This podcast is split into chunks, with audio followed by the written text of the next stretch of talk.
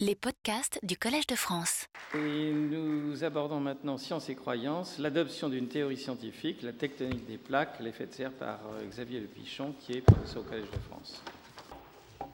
Alors j'ai eu la chance de, de, participer à un de ces bouleversements dans la science lorsqu'on passe d'un ensemble de, de paradigmes ou de croyances à un autre ensemble, un autre modèle et euh, où le changement est absolument radical. Je l'ai vécu de l'intérieur, ça m'a fait euh, réfléchir. Je voulais vous présenter quelques-unes de ces réflexions et en même temps euh, vous parler aussi de quelque chose qu'on vit en ce moment qui est l'imposition progressive d'un autre modèle, l'effet de serre, dont on parle beaucoup dans le climat. Alors, pour ceux qui sont intéressés, je le dis très brièvement, mais j'ai trois, disons, il y a trois, trois références de base. Il y, a, un livre, Plate Tectonics, qui, a été publié en 2001, dans lequel une vingtaine des artisans de la tectonique des plaques ont présenté chacun leur point de vue. Donc c'est très intéressant parce que euh, chacun a vu des choses différentes. Et ça vaut la peine. Moi, j'ai présenté le mien dedans. Vous avez un second livre qui a eu une immense influence parce que sa première version date de 1920, qui est de Sir Harold Jeffreys, qui est mort maintenant, mais il n'y a pas très longtemps, parce qu'il a vécu très longtemps, cet homme, et qui a été le, père de la géophysique. Il a joué un rôle énorme, euh, très important. Il était farouchement anti-dérive euh, des continents et anti-tectonique des plaques jusqu'à sa mort. Mais c'est un homme qui a... Moi, j'ai été formé avec ses, avec ses livres.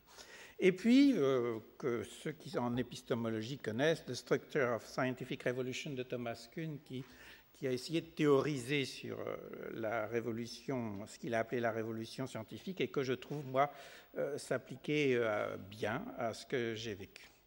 Alors je commencerai avec cette situation qui, paraît-il, est apocryphe, mais elle me convient bien.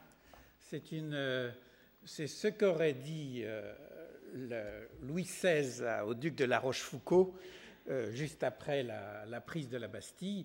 C'est une révolte. Il lui pose la question et euh, la, Rochefoucauld lui répond Sire, ce n'est pas une révolte, c'est une révolution. Alors, c'est quelque chose d'assez important d'essayer de, comprendre quand est-ce qu'on peut dire on n'est plus dans la révolte, on est dans la révolution. Je parle là dans le domaine scientifique, je ne parle pas du tout dans le domaine historique. Autrement dit, c'est une, une, idée iconoclastique qui est arrivée, qu'on débat, etc. Euh, c'est quelque chose qui change. Mais euh, quand est-ce que cela devient une révolution? C'est-à-dire que la quasi-totalité des scientifiques l'adoptent massivement comme le nouveau modèle. Ça, c'est une question qui est, cruciale. Et je crois que c'est très important de voir ce qui se passe euh, à ce moment-là. Parce que ce n'est pas aussi clair que ça. Il n'y a pas une démonstration tout d'un coup que c'est le, nouvel ordre qui va s'imposer. Il, y a des tas d'ombres de, de, et lumières dans cette affaire-là qui sont assez compliquées.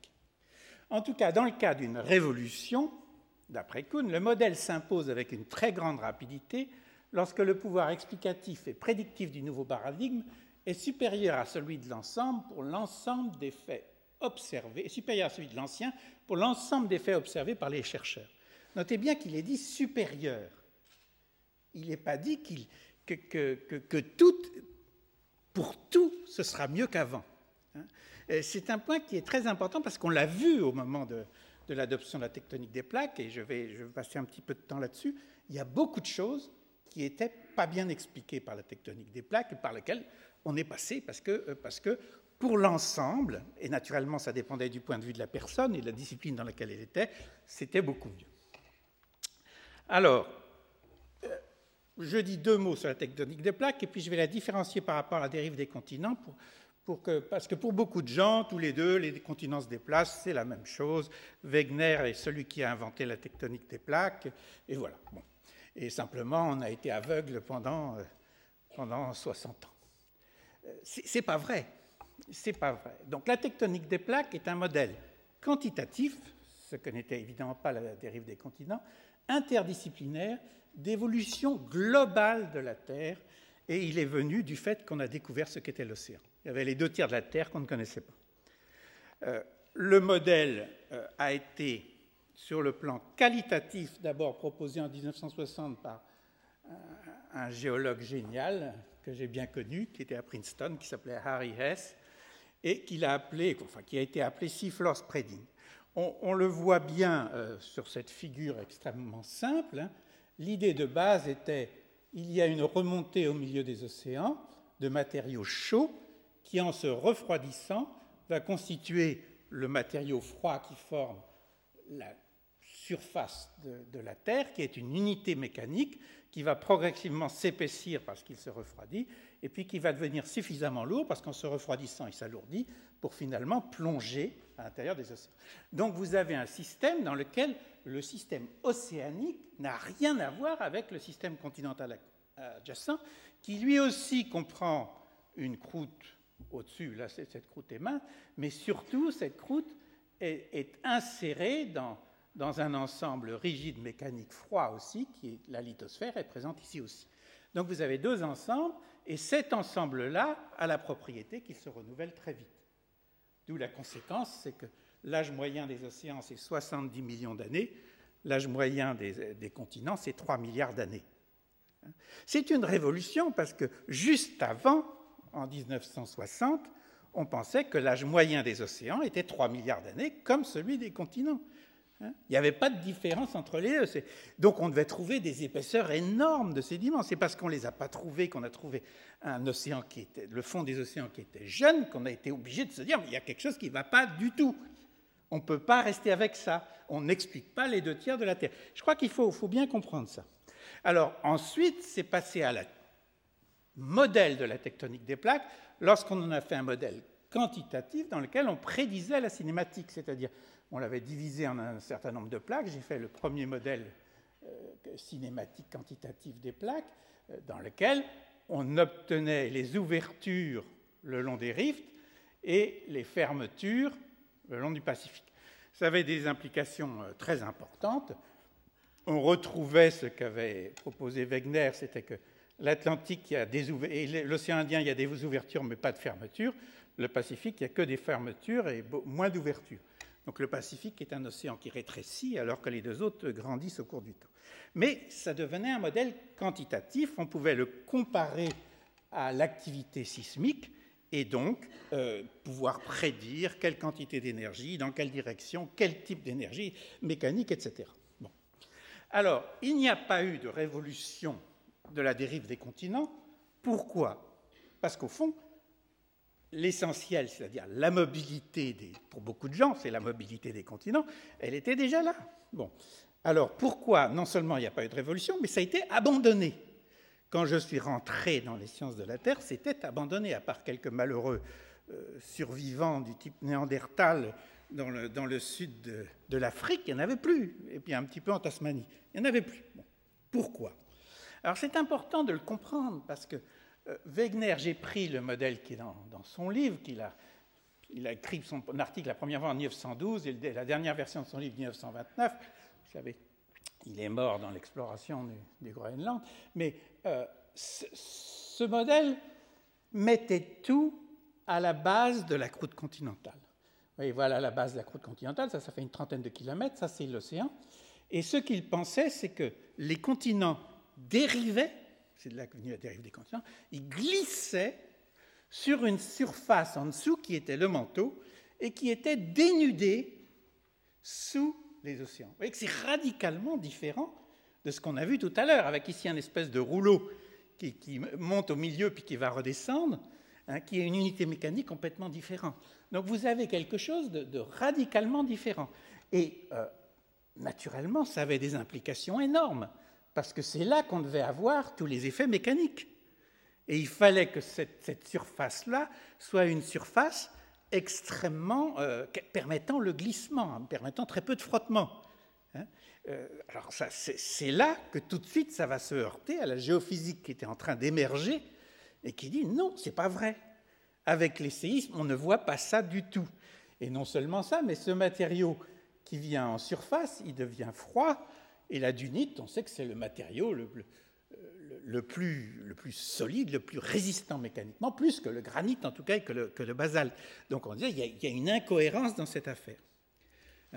Alors, ça a conduit au fait que Jeffreys a en particulier, pas seulement, mais il a rejeté en donnant des arguments. Hein. Les, preuves sont surtout paléontologiques. La euh, dérive des continents est insuffisante quantitativement et qualitativement, elle ne peut pas être appliquée. C'est une explication qui n'explique rien de ce que je veux expliquer. Il voulait expliquer des phénomènes géophysiques, il ne trouvait rien dans Wegner qui les explique. Euh, il disait, bon, ce que je viens de vous dire sur la viscosité de, ce matériau euh, qui vient en, surface dans l'océan, il disait, mais non, cette, viscosité, il n'y a aucune raison qu'elle soit euh, moins élevée que, celle du, continent, au contraire, elle doit être beaucoup plus élevée.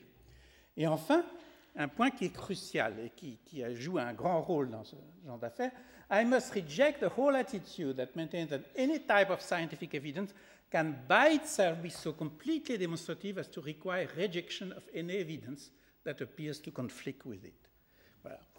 If evidence is conflicting, the scientific attitude is to look for a new idea that may reconcile it. Autrement tout conflit entre des faits, des observations et la théorie qui les présente veut dire que la théorie ne peut pas être acceptée. Et on va voir qu'au moment de l'acceptation de la tectonique des plaques, ceci n'a pas été vrai du tout. Beaucoup de choses étaient encore inexpliquées et pourtant la communauté a basculé dans son ensemble. Alors, euh, c'est assez intéressant de voir que euh, mon prédécesseur, en une certaine manière, au Collège de France, Paul Fallot, qui écrivait sa thèse en 1922, hein, il considérait déjà, les créateurs de la tectonique avaient vécu la phase des grandes synthèses, notre rôle est maintenant de préparer une nouvelle base sur laquelle nos successeurs pourront étayer de nouvelles synthèses. Et c'était vrai en géophysique aussi. Il fallait trouver des choses en les mesurant, et puis on verrait plus tard euh, ce qui se passe. Et dans sa dernière leçon, c'est un truc admirable, en 1960, de l'autre monde, dans 10 ou 20 ans, j'espère vous voir établir quelques dizaines de feuilles au 50 millième. Les 50 millièmes pour les géologues, c'est la carte détaillée. Fondement essentiel de toute synthèse géologique valable, des interprétations nouvelles et plus adéquates que celles qui nous servent ici d'hypothèse de travail. C'était l'idée qu'il fallait faire un travail de fourmi et qu'à force d'accumuler les choses, eh bien, on finirait par comprendre. Et ça, c'est exactement au moment où Hess produisait son idée euh, géniale qui allait tout bouleverser avec la, la spreading puis la tectonique des plaques. Alors, cette idée est venue, pas, pas dans la tête de quelqu'un comme ça, mais parce que l'exploration des océans d'une part et la localisation détaillée de la sismicité globale ont été à l'origine de cette révolution conceptuelle. C'est des nouveaux faits qui se sont imposés. Hein, euh, Tuzo Wilson disait c'est le jour où le géologue s'est décidé à regarder par-dessus bord qu'il s'est aperçu que son bateau bougeait. C'est-à-dire qu'il a regardé dans les océans. Et euh, bon, je citais Cailleux qui était aussi un, beaucoup plus grand bonhomme, je pense, que, que Fallot, mais qui était aussi professeur au Collège de France. Bon. Alors, l'apport de l'exploration des océans, je crois que c'est assez intéressant que ces deux apports nous viennent de la guerre. Dans les deux cas, ça a été un financement de la marine et de, de l'armée euh, américaine. Hein, la marine, c'était pour la, guerre sous-marine, qui s'est mis à financer la recherche fondamentale en océanographie de manière très importante et puis euh, ensuite pour la même chose, pour la détection des, expériences atomiques. Alors, euh, je voulais quand même vous montrer ça parce que ça montre qu'on change avec le temps. C'était quand j'ai rejoint les, États-Unis et où nous commencions à faire cette découverte du fond des océans. On passait notre temps à bord des bateaux et euh, on faisait le tour du monde tous les ans et nous découvrions que les océans étaient très jeunes. Et on se heurtait à ce fait. Non seulement il était très jeune, mais il était de plus en plus jeune à l'axe des, océans. Et puis ça s'approfondissait, euh, devenait de plus en plus ancien progressivement. Alors ça, c'était le bateau sur lequel j'étais. Très beau, très beau Trombagoélette. Et puis j'ai montré aussi euh, ce qui a suivi l'exploration sous-marine. Je n'insiste pas là-dessus. Alors, deuxième apport, premier apport massif, c'est le fait que les océans sont récents. Deuxième apport, c'est la détection des séismes qui montrent qu'ils sont organisés en ceinture étroite, hein, avec une différence radicale entre ce qu'il y a au milieu des, océans, qui est essentiellement extensionnel, et ce qu'il y a sur le bord des océans, dans les grandes fosses, qui est euh, en rapprochement, en compression. Donc ça, c'était un fait qu'il fallait bien expliquer. Jusqu'à cette époque-là, la tectonique, c'est-à-dire la compréhension des chaînes de montagne, était complètement indépendante de la sismologie. Ça n'avait rien à voir. les deux étaient des choses distinctes. L'apport de la tectonique des plaques, ça a été de dire les séismes, c'est la manière par laquelle progressivement on fait les chaînes de montagne. Alors, le modèle, on en vient au modèle, il s'est imposé en 66 sur la base d'un profil d'anomalie magnétique. Je reviens à ce modèle-là. Quand, quand le, nouveau matériau sort à l'axe des dorsales puis se refroidit, un corollaire de ceci, à partir du moment où on sait que le champ magnétique de la Terre s'inverse au cours du temps, c'était de dire il va y avoir des bandes de matériaux qui vont s'aimanter dans la direction du champ magnétique de l'époque. Donc on va avoir des bandes de matériaux euh, positifs, inverses, positifs, inverses, etc., qui vont refléter la chronologie des inversions du champ magnétique. Donc on doit pouvoir dater ceci. Ça avait été proposé par Vine et Matthews en 1963, hein, mais euh, en 1962 en fait, mais comme un corollaire de, ce qu'avait dit euh, le Harry S.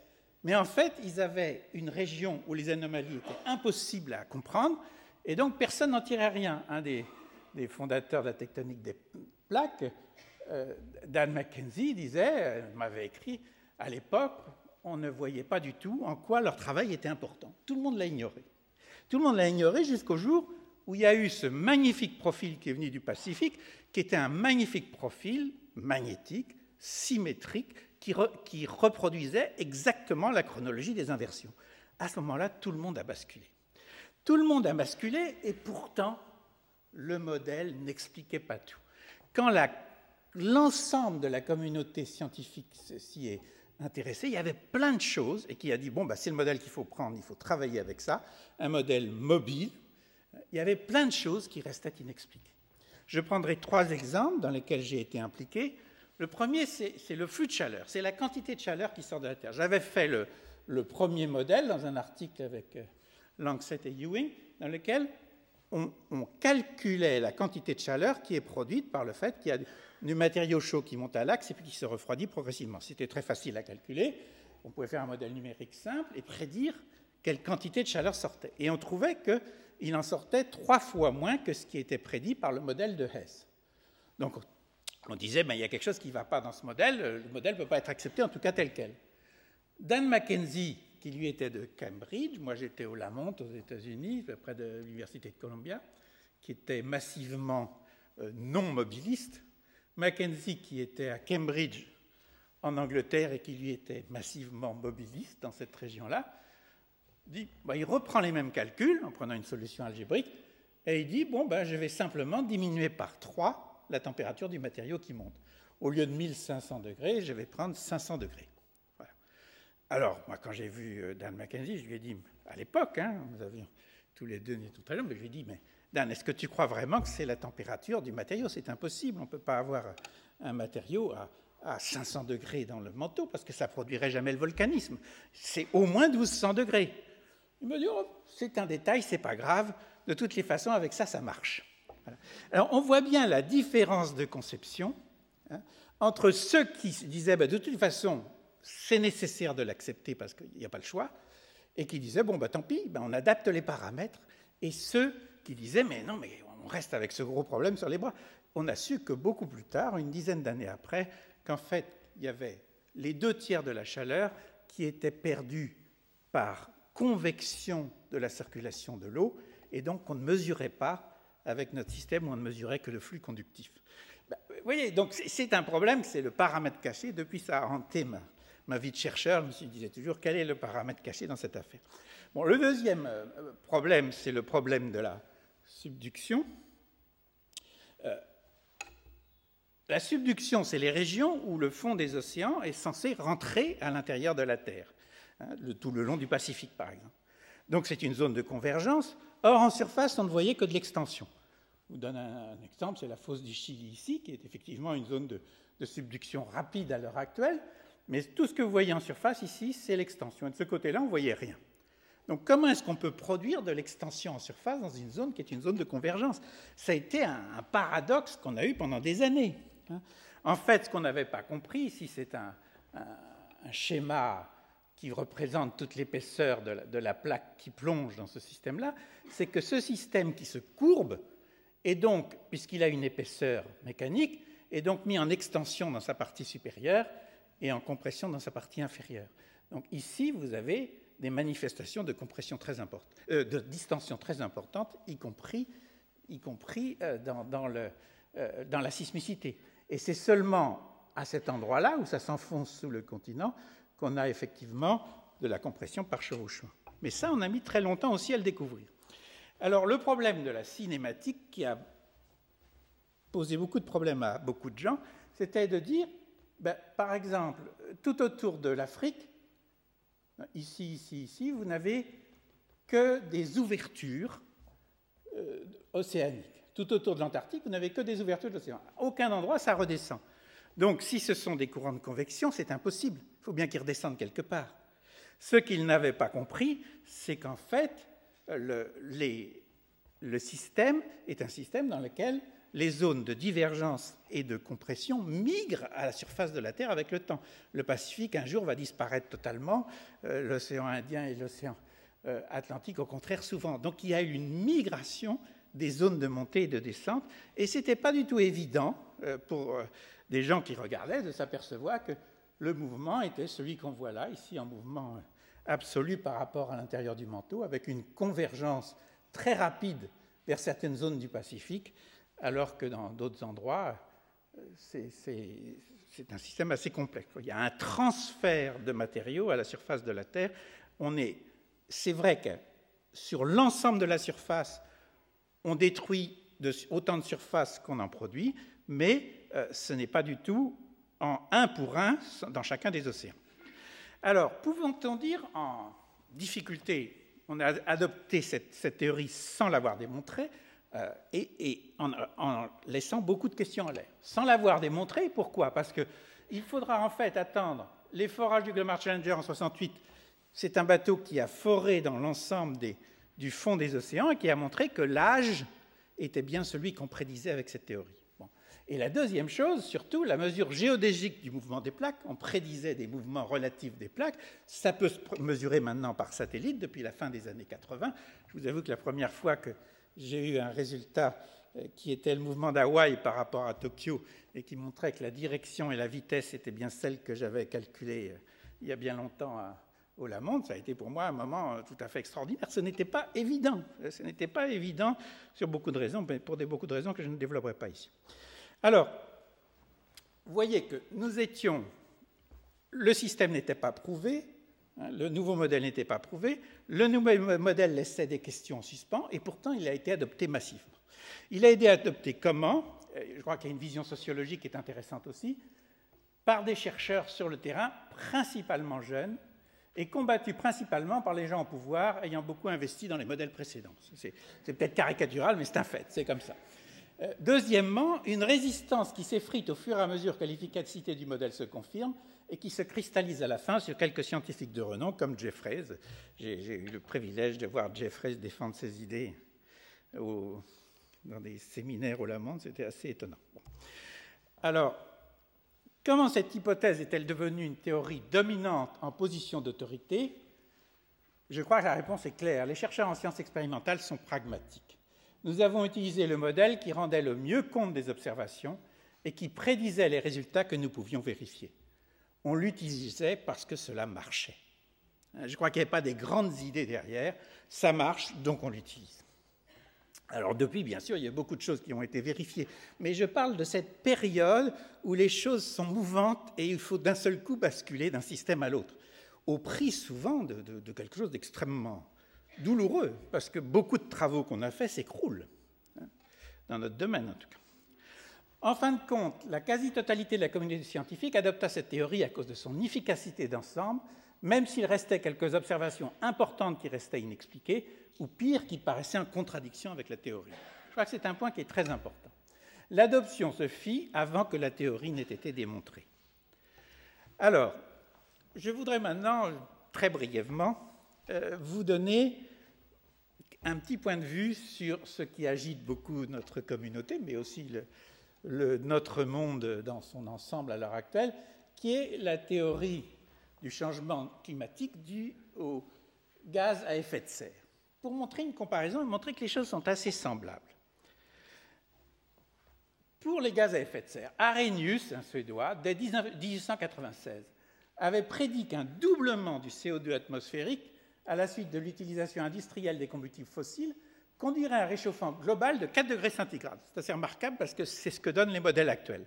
Il y a probablement une part de, chance de, ces calculs qui étaient très, primitifs. Mais ceci dit, il l'a fait. Hein. Mais la prédiction ne s'appuyait sur aucune mesure et la modélisation restait très fruste. Arrhenius était en quelque sorte le Wegener du changement climatique. Alors, il fallut attendre la mesure continue de la teneur en CO2 à partir de 58 au Mauna Loa par C.D. Killing pour que son augmentation rapide devienne une évidence qui s'impose au début des années 80.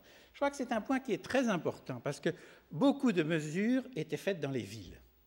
Et dans les villes, bien sûr, au fur et à mesure que les villes grandissaient et qu'elles avaient de plus en plus de voitures, on voyait euh, des, taux très, très, variables de CO2, des choses comme ça. C'était un peu, un peu le fouillis. À partir du moment où on a mesuré sur le haut du Mauna Loa, hein, qui est un, grand volcan, plus de 4500 mètres, eh bien euh, là, c'est devenu d'une clarté formidable. On a vu le CO2 qui augmentait euh, rapidement. Et ceci a eu un impact très très grand sur les gens qui s'occupaient de l'atmosphère. Ça a été le début d'une prise de conscience que l'homme était en train d'intervenir euh, sur l'atmosphère. Alors, à la même époque, ça c'est une coïncidence, l'augmentation de la température moyenne globale s'accélère. Le modèle d'Arrhenius est pris sérieusement en compte avec la mise en place du fameux GIEC, que tout le monde connaît maintenant ou presque, puisqu'il vient de recevoir la moitié du prix Nobel de, la paix, de la paix, en 1988. L'hypothèse devient une hypothèse privilégiée capable de prédire l'évolution moyenne du climat en fonction de la teneur des gaz à effet de serre. Mais un point qui est fondamental, c'est que la durée trop courte de l'évolution rend toute démonstration de la validité de la théorie comme explication principale du changement climatique encore impossible. Certainement à cette époque, et même maintenant, c'est très difficile. Depuis, les observations expliquées par cette théorie ne cessent de se multiplier. La durée d'observation devient de plus en plus convaincante, mais encore trop faible pour une démonstration définitive. Il reste par ailleurs de nombreux points obscurs, et donc quelques scientifiques, de moins en moins nombreux, mais qui peuvent s'exprimer avec beaucoup de force, qui ne l'admettent pas. Ce qui est tout à fait, c'est le propre des scientifiques. Je crois que l'autorité dans notre domaine euh, n'est pas une autorité du genre de celle qu'on a pour euh, les affaires concernant le racisme, etc., qui vous impose sinon vous allez en prison. Nous, s'il y a quelqu'un qui dit le modèle climatique du gaz à effet de serre, je ne crois pas qu'il s'applique à l'heure actuelle, personne ne le mettra en prison. Il reste libre. L'autorité vient plus de l'efficacité c'est-à-dire de la capacité de produire des nouveaux résultats scientifiques qui convainquent les autres qu'il faut les utiliser. Soit qu'on utilise ses propres résultats, ça ne convainc personne. Mais quand les autres se mettent à utiliser massivement vos résultats, on se dit, ben, je tiens quelque chose. L'essentiel de la communauté scientifique climatique a basculé dans le nouveau paradigme, même s'il reste quelques Jeffrey, je ne sais pas si on peut les appeler des Jeffrey, qui n'acceptent pas d'adopter, parce que Jeffrey était quand même un très grand bonhomme, d'adopter ce modèle tant que les réponses à des questions qu'ils considèrent importantes n'auront pas été données de manière suffisamment convaincante pour eux. Alors, il y a toutefois une différence essentielle, et ça c'est un fait. Ce sont les implications politiques du modèle et donc la présence d'un fort lobbying non scientifique qu'on n'a jamais eu euh, dans le domaine de la tectonique des plaques, puisque même le domaine de la paix euh, s'en mêle. Voilà, je voulais faire cette petite comparaison pour vous donner à, à réfléchir et que dans 10 ou 15 ans, parce qu'au fur et à mesure que les années avancent, naturellement, la démonstration euh, éventuelle de la validité de ce changement climatique par gaz à effet de serre euh, deviendra de plus en plus évidente, ou bien alors on le jettera par la fenêtre.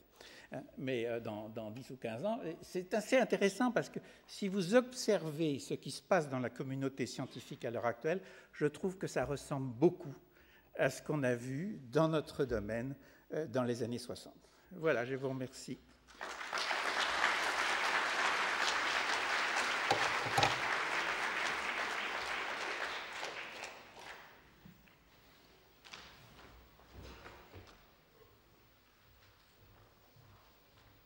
Merci beaucoup. Xavier Dupichon pour euh, cet euh, exposé qui a aussi sa part d'autobiographie et critique qui est ouvert à la discussion. Est-ce qu'il y a... Oui, Stanislas. Oui, merci, c'est un magnifique exposé. Euh, je trouve qu'il pose la question de savoir pourquoi la science marche, parce que finalement on trouve des, scientifiques très variés dans leur rationalité, certains qui s'accrochent contre toute évidence à la fin. Donc, euh, je voudrais poser la question en fait de savoir si ça n'est pas précisément parce qu'il y a une variété de scientifiques que la science marche. Elle, marcherait moins bien si euh, on était tous des bayésiens parfaits, si on euh, intégrait l'évidence de façon progressive en révisant nos probabilités. Et le fait qu'il y a des scientifiques euh, qui s'accrochent à des points de vue très différents et qui parfois s'affrontent violemment crée peut-être la dynamique qui permet de faire avancer la recherche parce qu'on se passionne, on va chercher les expériences qui vont valider notre point de vue ou invalider radicalement le point de vue opposé. Et donc c'est peut-être pour ça que la science avance aussi vite, paradoxalement peut-être. Je pense qu'il y a que dans une théorie comme cela, il y a quelque chose qui joue beaucoup, qui est la discipline dans laquelle on est. Il est clair que, par exemple, si on était en sismologie ou si on était en magnétisme, il n'y avait rien qui gênait dans cette théorie et l'adoption était immédiate. Si on était en flux de chaleur, comme je l'ai montré, il y avait des choses qui restaient très en l'air et difficiles. Donc, euh, si on était dans certains domaines géologiques, il y avait des choses qui étaient extrêmement difficiles. Les géologues ont un mal fou à, accepter ce, genre de choses. Donc, ça dépend aussi de, la discipline. Il est vrai qu'il y a une, dynamique, euh, une dynamique qui est euh, d'autant plus aisée à suivre qu'on a une ouverture grande et une culture grande. Une des grandes difficultés de la science à l'heure actuelle, c'est que certaines disciplines sont très fermées, très parcellisées. Et donc pour elles, à la limite, on ne s'occupe pas de savoir s'il y a un changement euh, majeur. Euh, la manière dont je date, si je suis un spécialiste du potassium-argon, la manière dont je date les roches euh, n'a pas grand-chose à voir avec la tectonique des plaques, qu'elle existe ou qu'elle n'existe pas. Hein, l'utilisation, après, c'est autre chose. Mais euh, le, spécialiste pur de la datation, ça lui est égal. Oui. Édouard Brézin. Il y, a, il y a tout de même une différence entre les deux exemples que vous avez pris. En ce qui concerne l'effet de serre, l'effet anthropique sur le climat, on voit quand même deux types d'expressions opposées se faire jour. Certains cherchent à modéliser, croient que le forçage solaire est très important et cherchent à le modéliser. On est là dans la discussion scientifique conventionnelle, normale, habituelle. Il est certain que le GIEC cherche à, malgré ces, divergences, à exprimer les probabilités que nous avons actuellement de croire à ce modèle auquel je crois. Et puis il y a d'autres expressions qui viennent de personnalités qui n'ont jamais travaillé dans le domaine, qui n'ont jamais fait le modèle, mais expriment leurs convictions et se font entendre haut et fort. Tout le monde sait de quoi il s'agit. Euh, nous, avons, nous, avons, là un effet pervers dû euh, à ce que, je dirais, le relativisme médiatique bien connu, pour qui il n'y a de sujet scientifique que lorsqu'il y a débat, et le débat doit opposer deux euh, conceptions euh, opposées par définition, sans même essayer de s'interroger sur les raisons qui ont conduit à ce débat. Donc je, crois que là, vous n'avez pas eu ça avec la tectonique des plaques. Vous avez eu un débat scientifique normal entre Jeffries et les autres géophysiciens, mais nous sommes dans une situation qui n'est pas tout à fait aussi saine, me semble-t-il. Écoutez, j'ai vécu ceci. Et pendant dix ans, spécialement du fait que j'étais jeune, euh, je me suis fait agresser, insulter de manière incroyable. On m'a euh, accusé en France, euh, d'un célèbre professeur, d'avoir truqué mes données, d'avoir, d'avoir, bon, à Moscou, je me suis fait jeter par, par M. Belaousov, qui était un homme extrêmement puissant. Au Japon, j'ai été pratiquement interdit de, de parole. Donc, je pense qu'on oublie après. Mais il peut y avoir une virulence dans les positions qui sont prises qui est tout à fait étonnante et qui était souvent par des gens qui étaient incompétents, en particulier euh, dans géologie, sur le plan euh, géophysique et océanographique, connaissaient pas grand-chose. Donc je crois que c'est plus que il y a il y a certainement des choses qui ne sont peut-être pas euh, comparables, je ne dis pas, mais la virulence est comparable. et le fait que peut-être les plus opposés sont les moins experts. Ça, c'est aussi une caractéristique qui réunit les deux domaines. Euh, oui, une question. Mais est-ce que, est que je peux vous demander votre sentiment sur la différence essentielle?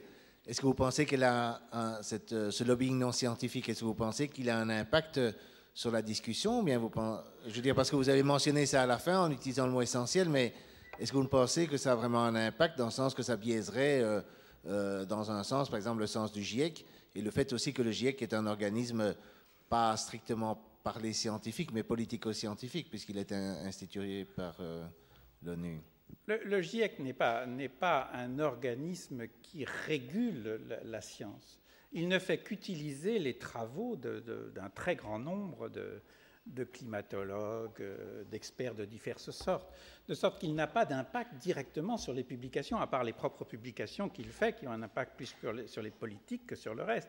Il reflète disons, un consensus assez large de la communauté scientifique euh, climatologique. Donc je ne pense pas, euh, pour nous c'est important parce que ça donne quelque chose. Souvent il est en, deçà, il est, il est plus prudent que, que l'ensemble de, la communauté scientifique. Mais tout ce que j'essaye de dire, je ne dis pas que le système est démontré, d'ailleurs le, GIEC lui-même dit on ne peut pas affirmer qu'il s'agit de quelque chose qui est dû à la, présence de, l'effet de serre de manière majeure. Hein. Il dit 90% de chance. vous prenez ça comme vous voulez, hein, c'est 90% de probabilité. Mais euh, de fait, il faut beaucoup d'années pour arriver à en faire une démonstration euh, définitive.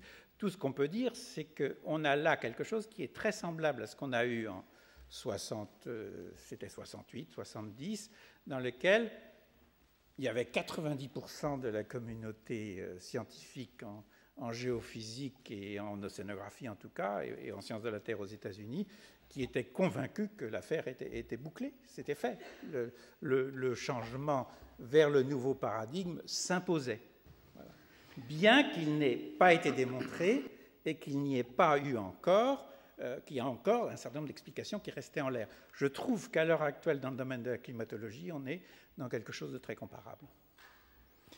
Est-ce qu'il y a d'autres questions? Oui, monsieur. Euh, oui, j'avais une question et un petit commentaire. La question, c'est tout à l'heure, j'ai vu que dans vos transparents, il y avait une mesure de, dioxyde de carbone au Mona Loa, j'y connais rien, hein. en 1958, et la conviction qu'effectivement il y avait un accroissement important du CO2, date, vous le datiez des années 80, je crois supposons que ce soit 80, ça fait quand même 20 ans, ça me semble beaucoup. Je voulais savoir si ça vous semblait normal, ce que vous en pensiez. Et d'autre part, en fait, par rapport aux, relations que vous avez eues avec d'autres autorités qui essayaient de vous dire, euh, de, vous casser, en gros, hein, pour le dire un peu brièvement. Euh, depuis, depuis que je suis ici cet après-midi, je pense sans arrêt à l'expérience de, l'obéissance à l'autorité de Stanley Milgram, puisque je trouve que c'est quand même le modèle dans lequel on voit que la question de l'autorité se pose avec en contrepoint le pouvoir. Quelle expérience? Euh, Stanley Milgram sur l'obéissance à l'autorité. Enfin, je, je, pars du. Enfin, euh, obedience to authority. en ce qui concerne le, le Mona Loa, Keeling, qui était un scientifique de la Scripps Institution of Oceanography aux États-Unis, a commencé ces mesures en 58. Il les a publiées en 80. Donc à, à ce moment-là, il y avait déjà 22 années et ça se voyait de manière extrêmement claire. Donc à ce moment-là, ça a eu un impact énorme parce que on voyait cette courbe qui était continuellement croissante, extrêmement régulière, sans aucune chose erratique comme il y avait jusque-là. Donc c'est dans ce sens-là que ceci a produit un, effet euh, majeur sur la communauté scientifique.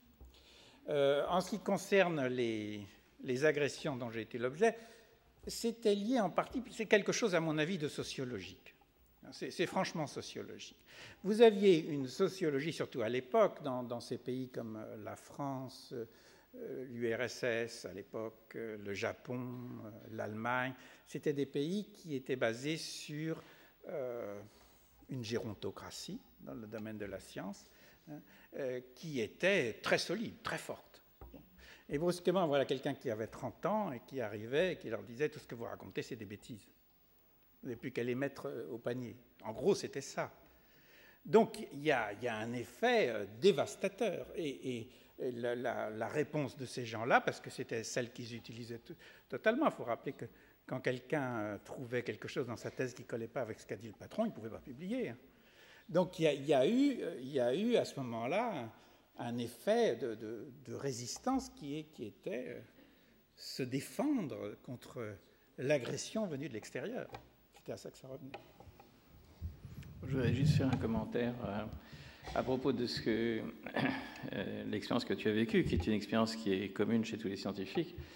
Euh, qui justement ont par vocation de ne pas respecter l'autorité. Je crois que quand on a fait une expérience et que euh, on est convaincu de sa validité, on essaye de la faire comprendre et quand elle est contraire à l'opinion répandue, elle ne passe pas. Alors c'est d'ailleurs, euh, à mon avis, une question intéressante à se poser, c'est de savoir pour quelles raisons une expérience qui paraît fondée, justifiée et qui s'avère exacte ultérieurement ne passe pas.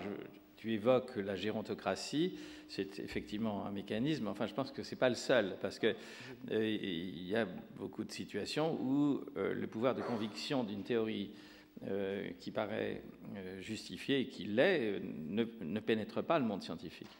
Et je voudrais juste, bon, tu peut-être une réaction sur cette question. Euh, ce que je voudrais dire, c'est qu'il euh, y a aussi une notion qui n'est peut-être pas très familière au, public non scientifique, c'est que nous fonctionnons toujours avec des théories et des modèles, et que la tectonique des plaques est un modèle, est un modèle meilleur que le précédent. Hein, je crois que c'est ce que vous avez montré, mais j'attends, euh, puisque toi et moi avons atteint un âge canonique, le jeune de 30 ans, qui se trouve peut-être dans l'assistance, et qui va dire oui, mais euh, la tectonique des plaques A ne répond pas et n'explique pas à tel, tel, ou tel mécanisme. Et je pense que nous fonctionnons tous avec des, modèles qui se renouvellent et, qui se situent dans une perspective historique, et même les mathématiques. Je dirais que les mathématiques euh, ont un pouvoir d'explication qui euh, lui-même évolue en fonction de l'histoire des mathématiques les changements de paradigme, et etc., qui se produisent et qui font que, justement, la science a cette vertu de progresser dans la connaissance des choses. Donc je pense que euh, je euh, me demande euh, où se trouve le jeune de 30 ans qui va reprendre la tectonique des plaques et dire oui, mais elle n'explique pas ça. Je, crois que, de, toute évidence, les, modèles euh, s'améliorent en se complexifiant, etc. Mais dans complexifiant, hein, c'est pas nécessairement se complexifiant. Ils peuvent au contraire que, par exemple, on remette en cause, alors que maintenant il y a des, des milliers, des milliers de mesures sur tous les, les continents et toutes les îles qui montrent le mouvement des différents blocs, les uns par rapport aux autres. Donc maintenant, c'est démontré, c'est plutôt... Euh, ça ne peut plus être mis en cause, pas possible. Ça fait, ça fait 20 ans qu'on mesure ça maintenant de manière systématique. Par contre, qu'on ait des modèles beaucoup plus complexes dans lesquels, par exemple, euh, lorsqu'il y a un grand tremblement de terre comme celui de Sumatra, euh, le mouvement de 25 mètres d'un seul coup se traduit par des choses qui, qui, affectent toutes les plaques, qui introduisent des mouvements discontinus, etc. Ça, c'est autre chose. Et c'est sûr qu'on avance dans cette direction maintenant. Et qu'on s'aperçoit que c'est beaucoup plus complexe. Mais on a des modèles plus complexes, on fait introduire la mécanique de manière beaucoup plus, importante, avec des milieux extrêmement hétérogènes, avec des couplages élastiques visqueux, etc. Mais euh, il n'y aura pas un, retour en arrière du genre, ben non, les continents ne bougent pas et c'est les. Non, non, je suis d'accord, mais, il peut y avoir un changement de paradigme qui soit de nature explicative, d'une nature explicative euh, autre ou euh, supplémentaire qui introduit une nouvelle dimension au problème. C'est simplement ça que je voulais dire. Je, je, discutais récemment avec Dan Mackenzie, qui a, qui a eu le, plus grand prix qu'on peut avoir en, en, sciences de la Terre pour. Euh, pour la tectonique des plaques euh, récemment euh, en Suède, donc, et, qui, euh, on discutait, il me disait, on n'aura jamais plus un bouleversement pareil dans notre domaine. Ça arrivera peut-être dans le climat, ça arrivera peut-être dans l'océan, un truc comme ça, mais quelque chose qui soit où on, met radicalement par terre tout ce qu'il y avait avant et on recommence à, zéro. Pas à zéro, mais on, on remet toutes les, mesures qui ont été faites, tous les paramètres, etc., dans un nouveau modèle, à l'intérieur d'un modèle qui est radicalement différent. Je pense qu'on a vécu là une étape qui était une, étape euh, qui ne se renouvellera pas demain. Enfin, je veux dire, c'est, on dirait un bout de temps avant qu'on ait, quelque chose d'aussi important, peut-être pour l'intérieur de la Terre. Que je voulais dire, prenons par exemple l'histoire de la biologie, je ne connais pas l'histoire de la géologie aussi bien, mais l'histoire de la biologie a montré qu'on a commencé par l'hérédité avec Mendel, puis on est arrivé à l'hérédité chromosomique, on a trouvé l'ADN. À chaque fois, c'est une révolution qui ne remet pas nécessairement totalement en cause ce qui a été dit avant, mais qui apporte euh, un ensemble de connaissances qui change l'optique dans laquelle on se trouve. Et, actuellement, on peut encore euh, avoir de nouvelles révolutions, précisément avec l'ARN, etc., qui font qu'on voit les choses de manière différente. C'était simplement ça que je voulais dire. Hein, mais pourquoi, pas, pourquoi y aurait-il pas une nouvelle révolution qui serait plus euh, au niveau, je sais pas, cosmique Je crois qu'en science, il faut se garder de toute prédiction. c'est, le propre de la science, c'est qu'on est toujours ouvert à quelque chose qui viendra un jour nous dire ben non, vous vous êtes trompé à tel endroit, c'est à reprendre de telle manière, où il y a une manière complètement nouvelle de regarder les choses, surtout lorsqu'on a des, nouvelles techniques qui nous apprennent de nouvelles choses. Donc euh, je ne dirais pas le contraire. Hein. Merci euh, beaucoup, c'est exactement ce que nous souhaitions comme conclusion.